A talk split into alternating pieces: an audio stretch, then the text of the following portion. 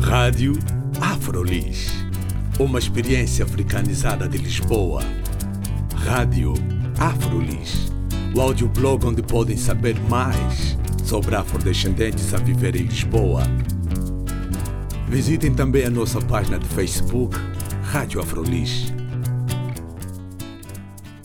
Olá, bem-vindos e bem-vindas à Rádio Afrolis. O meu nome é Carla Fernandes e hoje vamos falar de inspiração e empreendedorismo com Mário Lopes. É, eu me defino como, como uma pessoa que está preocupada em fazer transformações na sociedade, está preocupada em criar impacto e acredita que para que nós consigamos isso é com pessoas, juntamente com elas, capacitando elas e assim construindo construindo uma nova narrativa tanto para o nosso país, para o nosso continente e é neste percurso que eu vou sempre caminhando juntamente conhecendo pessoas e conhecendo novos talentos que serão certamente grandes recursos para o país e para o nosso continente.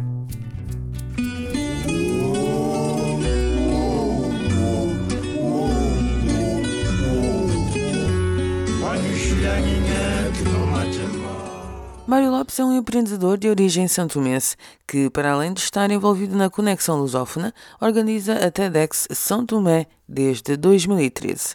Neste momento está preparada a terceira edição do evento TED Technology, Entertainment and Design Tecnologia, Entretenimento e Design. O, TEDx é, é, um conjunto de eventos que é inspiracional que foi criado pela organização que é o TED, e essa organização, sediada no, nos Estados Unidos, criou um conceito de palestra em que as pessoas são convidadas durante 17 minutos no máximo a partilhar o conteúdo de uma ideia em que não, não se restringe simplesmente ao seu no âmbito profissional, mas uma ideia que acredita que tenha que já tenha desenvolvido ou que acredita que possa vir desenvolver o, o conteúdo uh, influenciar as pessoas a fazerem transformações na sua sociedade. Nós levamos isso a São Tomé em 2013, conseguimos um, algo muito marcante que foi a transmissão do evento durante duas horas do país, dado uh, os novos avanços tecnológicos no âmbito da internet e, e, as redes sociais, conseguimos fazer uma transmissão durante duas horas para o mundo todo, com, com o acompanhamento da diáspora santomense, curiosos e pessoas que seguem essa filosofia do TEDx, que está espalhada em mais de 150 países. E este ano vão fazer a terceira edição. Podemos saber quem é que vão levar? Este ano vamos fazer a terceira edição, vamos levar aproximadamente, será, será no, num palco 10 oradores, com mais variantes campos de influência e de atuação, que têm feito, 90% delas têm trabalhado diretamente com São Tomé e Príncipe, com o povo de São Tomé e Príncipe, na promoção do país, na promoção do empreendedorismo social, na promoção do defesa do meio ambiente, da biodiversidade, serão vários Dentre eles também vamos trazer um, um orador internacional que é o fundador do Skype, um dos fundadores do Skype vai estar no TEDx São Tomé e vai ali partilhar como é que eh, uma ideia, que era a criação do Skype em que as pessoas podiam ser mais conectadas, conseguiu se tornar numa empresa e numa coisa que influenciou milhões de pessoas pelo mundo todo. Hoje até nós temos um rei da Gana que governa, que vive em Alemanha e governa o seu país via Skype, o que é uma transformação com grande impacto na sociedade e ele vai para São Tomé e Príncipe é, apresentar eh, não propriamente a Skype, mas uma grande parte dessa teoria da Skype, como é que surgiu e como é que os São Tomenses, mesmo sendo uma ilha de 200 mil habitantes, podem criar coisas que vão influenciar o mundo. Então, tem um convidado internacional. Agora, os, convidados que são santomenses, são santomenses que vivem em São Tomé forçosamente ou são santomenses de todo o mundo? É, o, o, o, TEDx, eh, o TEDx São Tomé não é uma coisa limita, é, limitada, por isso vai ser, existem oradores que vão sair de Portugal, que são São Tomenses que estão na diáspora fazendo coisas marcantes.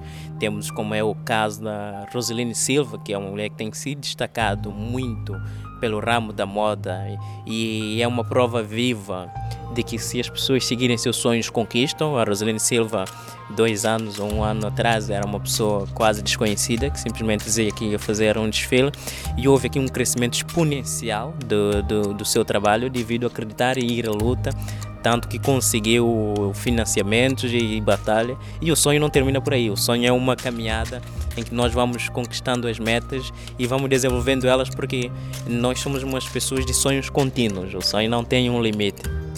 Eu quero puxar um bocadinho a brasa à nossa sardinha, porque como isto é Afrolis, eu sei que a Roseline Silva tem uma loja aqui em Lisboa.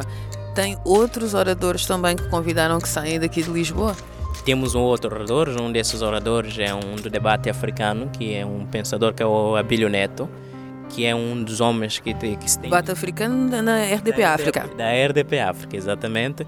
E ele tem sido um dos grandes pensadores e atencioso quanto ao país, na reflexão não só do continente africano, mas também de São Tomé e Príncipe, e tem desenvolvido muito outros trabalhos. E julgamos que o seu contributo tem sido muito pertinente, tanto que vai ao TEDx São Tomé, curiosamente não vai falar sobre a África, vai falar sobre a relação do vinho, do vinho com as variadas coisas que nós que, que nós estamos em contato todo dia, como é que isto nos influencia. E ele, como um conhecedor do vinho, vai nos partilhar um, uma forma diferente de nós vermos a filosofia do vinho, como é que podemos ver o vinho, o vinho na liderança, como é que podemos ver apreciar o vinho num contexto motivacional. Então, isto é que é a coisa marcante do TEDx, dos eventos TEDx. É no, através de um conceito vai se desenvolver sobre várias amplitudes e ter o resultado final que é algo que não se consegue numa conferência normal ou numa conferência acadêmica. São conhecimentos é, brutos e líquidos que certamente não se consegue em nenhum lugar que não seja num palco do TEDx. E em que datas é que vamos, ou que os santomenses vão ter possibilidade de participar também como uh, público no TEDx? Será no dia 25 de julho. Os São Tomenses que poderão que se, que se candidatarem, forem selecionados ou que estiverem em São Tomé ou pretenderem ir, poderão fazer a sua inscrição e ir a São Tomé participar neste evento. Aquilo vai ser na Biblioteca Nacional de São Tomé e Príncipe. E os que não puderem ir, nós, como desde a primeira edição, estamos a fazer todos os esforços possíveis para que isto possa ser transmitido online, em direto, no dia 25 de julho para o mundo todo. Falámos agora de, de, um evento específico que o Mário está a organizar. Agora gostaria de saber um bocadinho mais sobre o Mário, assim, na, aqui em Portugal, por exemplo. Em que outros projetos é que o Mário está envolvido também? Ele, se calhar está envolvido em vários, mas um que o toque assim de coração, um bocadinho mais, ou então que lhe dê mais preocupações do momento? Todos os projetos que me envolvem, é, sou uma pessoa que me envolve em projetos, é, é, pelo, pelo lado emocional de poder ser útil à sociedade, de poder retribuir pelas coisas que, que tenho, que a minha vida tem tido a sorte de apreciar e de conhecer pessoas. Ando envolvido sim em algumas coisas e uma delas é a conexão lusófona. Existe em, em mim o, o, que eu chamaria de missão, de contexto com, com, com a lusofonia, com o espaço da CPLP e tenho me focado muito no desenvolvimento desse espaço lusófono enquanto enquanto um cidadão lusófono em contribuir para poder é, reforçar esse esse espaço lusófono essa cidadania lusófona e que nós possamos desenvolver essa comunidade, abandonar os, os complexos que existem, abandonado a desconfiança. Acredito que já passaram muitos anos e que essa relação lusófona deve deixar de ser uma relação institucional, que é o que ainda existe. Ou seja, mais orgânica. Então, gostaria que a conexão fosse mais orgânica. Como é que a conexão lusófona faz, ou qual é o contributo que a conexão lusófona dá para, para esse fim?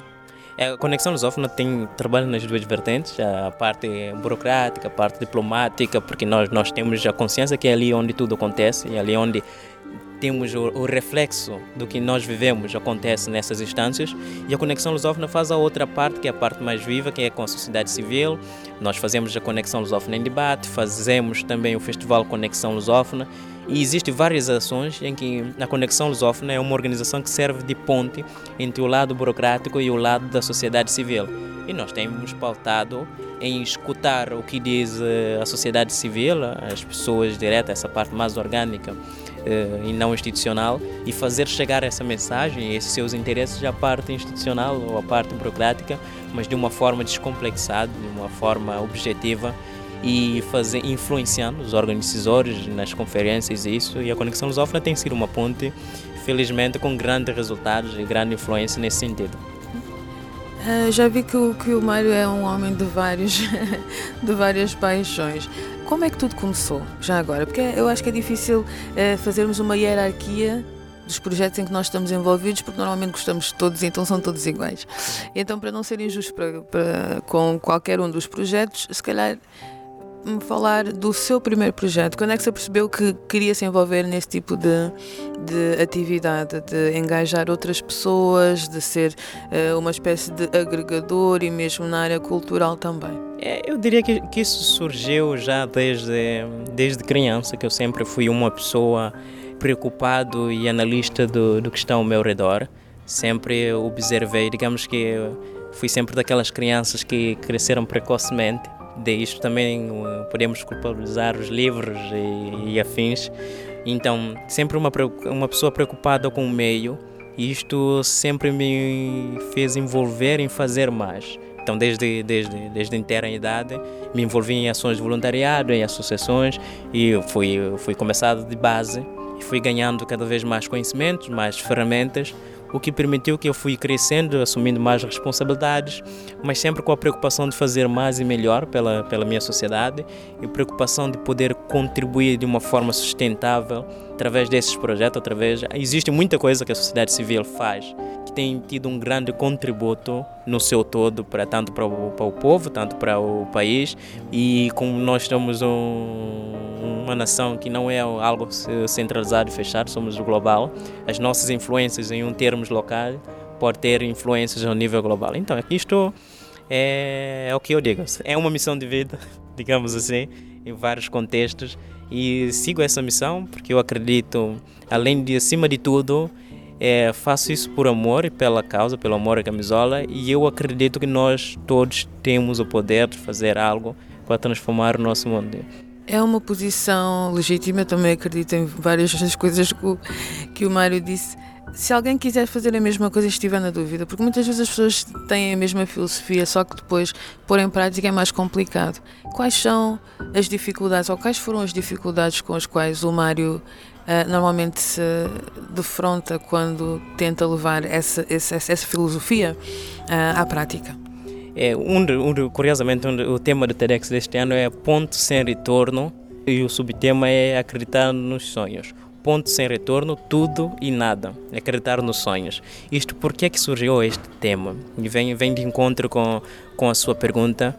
É, chegamos muitas vezes a uma parte da nossa vida em que ou vamos ou não vamos. E caso não formos, sentimos sempre aquele dúvida: como é que seria se nós fôssemos, se nós avançássemos, dessemos o primeiro passo? e acreditar nos sonhos, porquê?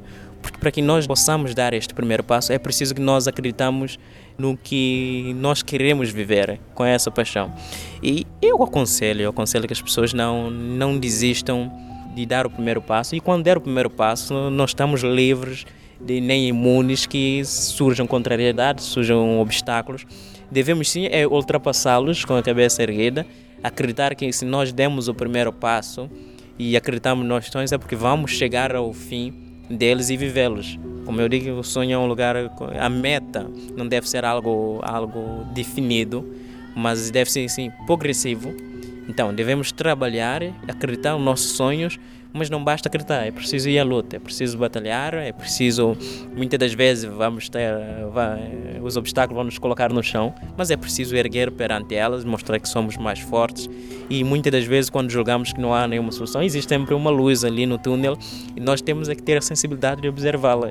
No meu percurso, não digo que não houve muitas dificuldades, aliás, Existem muitas coisas, histórias pessoais que aconteceram na minha vida, mas nem por isso desisti. Estou cá fazendo, cumprindo a minha missão. Eu digo missão, mas não é, não é nada a ver teologicamente, não tem nada a ver teologicamente, mas é simplesmente uma missão de ser útil à sociedade. Todos nós devemos trabalhar para tentarmos ser útil e retribuirmos, que é, que é essa bênção de, de vivermos e sentirmos que o que nós fazemos influencia positivamente a vida do próximo.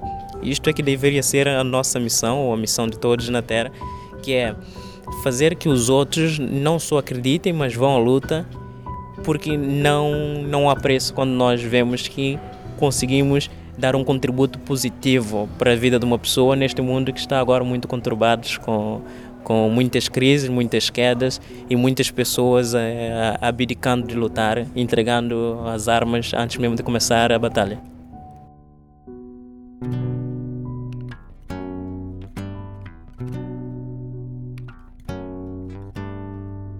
Mário Lopes, um dos organizadores da TEDx São Tomé, a decorrer a 25 de julho na Biblioteca Nacional em São Tomé.